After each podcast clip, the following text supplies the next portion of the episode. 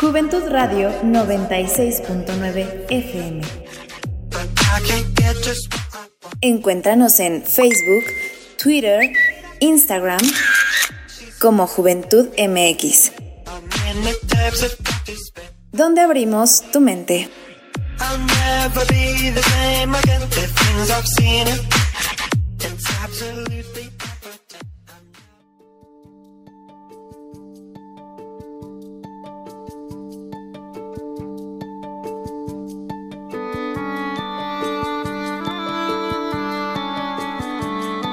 Buenas tardes a todos allá en casita, qué padre tenerlos de nuevo aquí.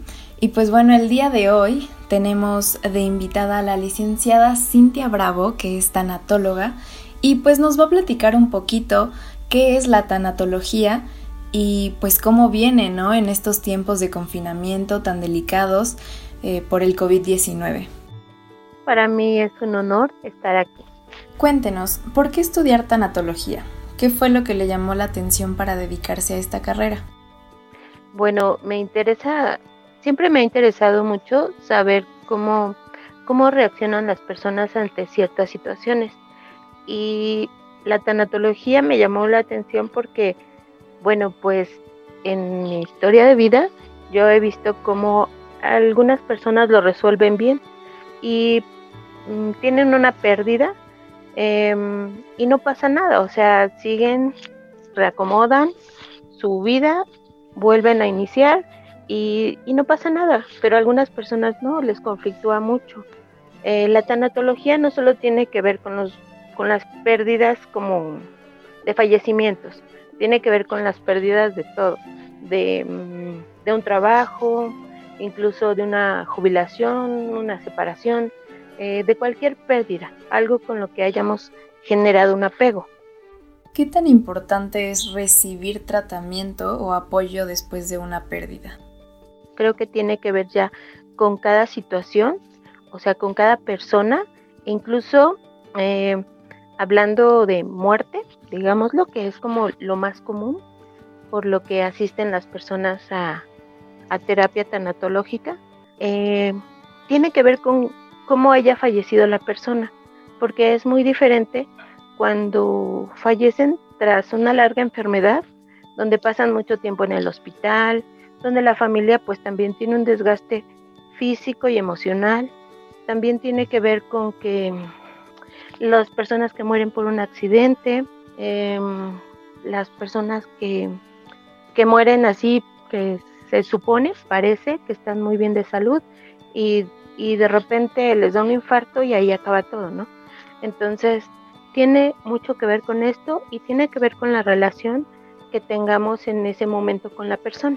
Porque, bueno, puede ser que si se muere mi familiar cuando yo tengo un conflicto, con me disgusté, tuve una pelea o, o siento algún resentimiento con esa persona, por supuesto que mi proceso va a ser más difícil.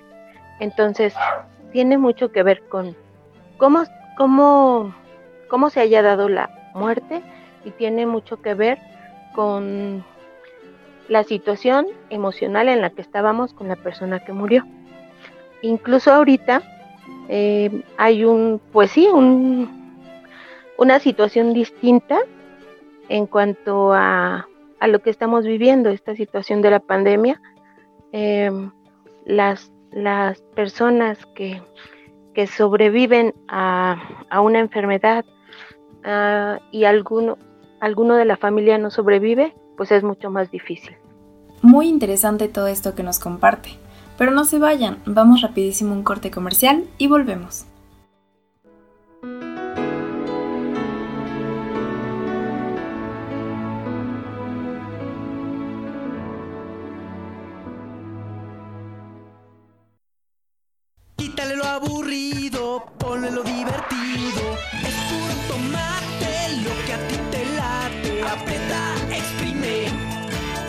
churra, ponle lo divertido. De la costeña, tomate.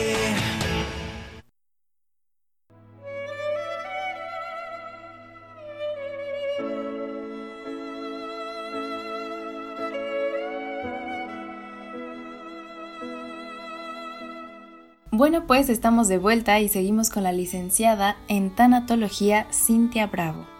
¿Cuáles son las distintas maneras en que se puede manifestar un duelo? ¿Cree que ha sido diferente ahora con la llegada de la pandemia? Sí, claro. Ahora con, el COVID, eh, lo que sucede es que eh, cuando ya diagnostican a una persona con COVID y la, bueno, el diagnóstico y lo pueden tratar en la casa, pues hay que aislarlo, ¿no? Dentro de la casa. Pero de alguna manera todavía sabemos que está ahí, ¿no? Pero cuando ya se pone más complicado, cuando ya enferman más grave, pues entonces es necesario hospitalizarlos y ahí en el hospital ya no se puede eh, verlos directamente, ¿no? Eh, lo que están haciendo ahora es que les permiten hacer como, como videollamadas. Eh, últimamente he tenido pacientes em, que asisten precisamente porque murió un familiar.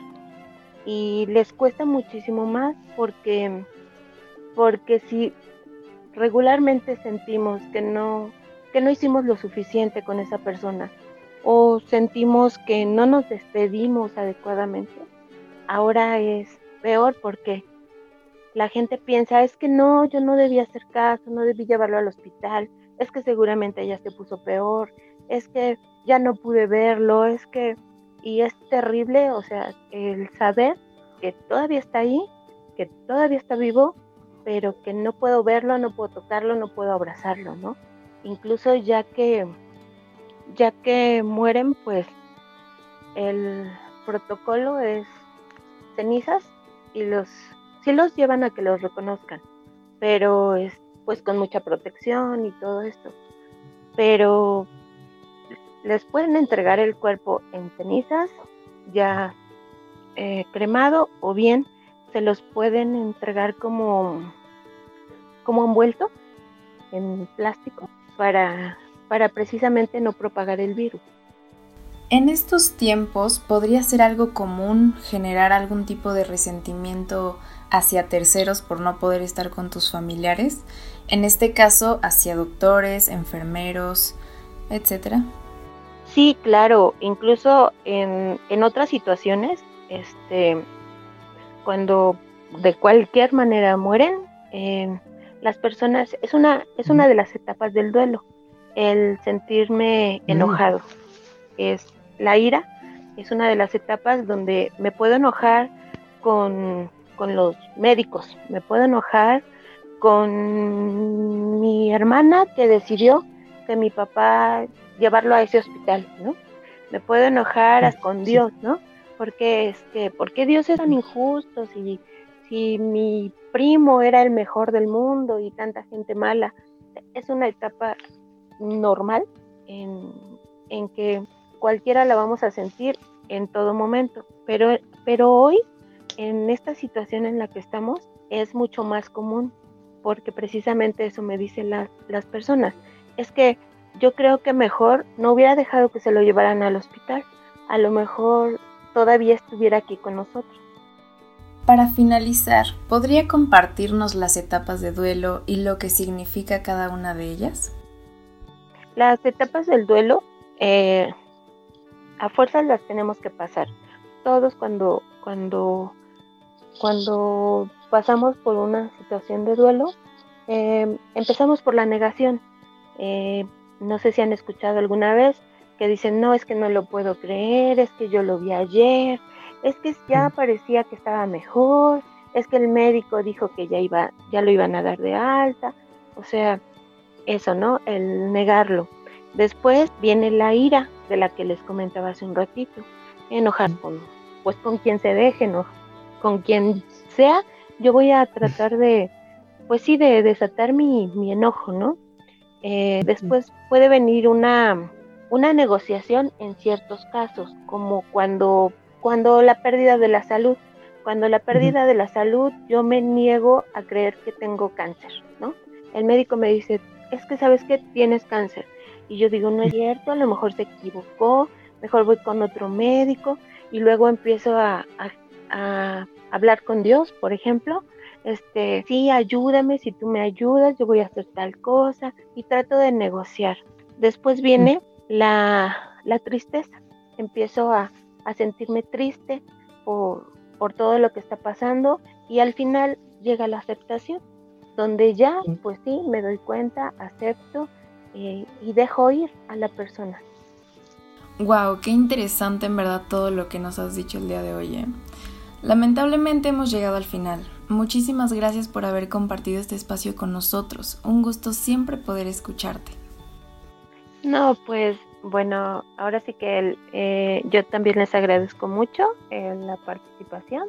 Este, me, gustó que me invitaran y pues cuando gusten yo estoy dispuesta.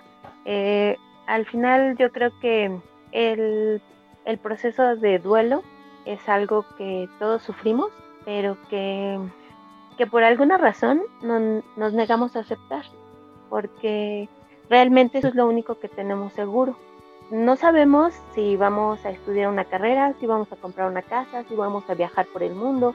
No sabemos eh, si nos vamos a enamorar, si vamos a tener hijos. Lo único que tenemos seguro es que vamos a morir.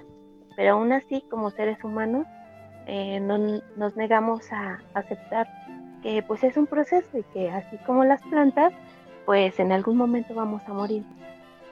Así es, como lo dice la licenciada Cintia, tanatóloga, no sabemos lo que será de nuestra vida como tal. Por eso hay que vivirla y disfrutar.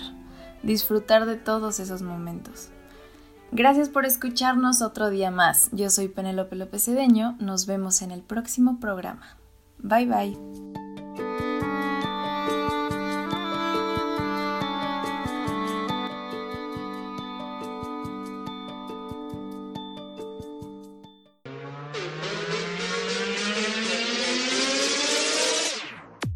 Juventud Radio 96.9 FM.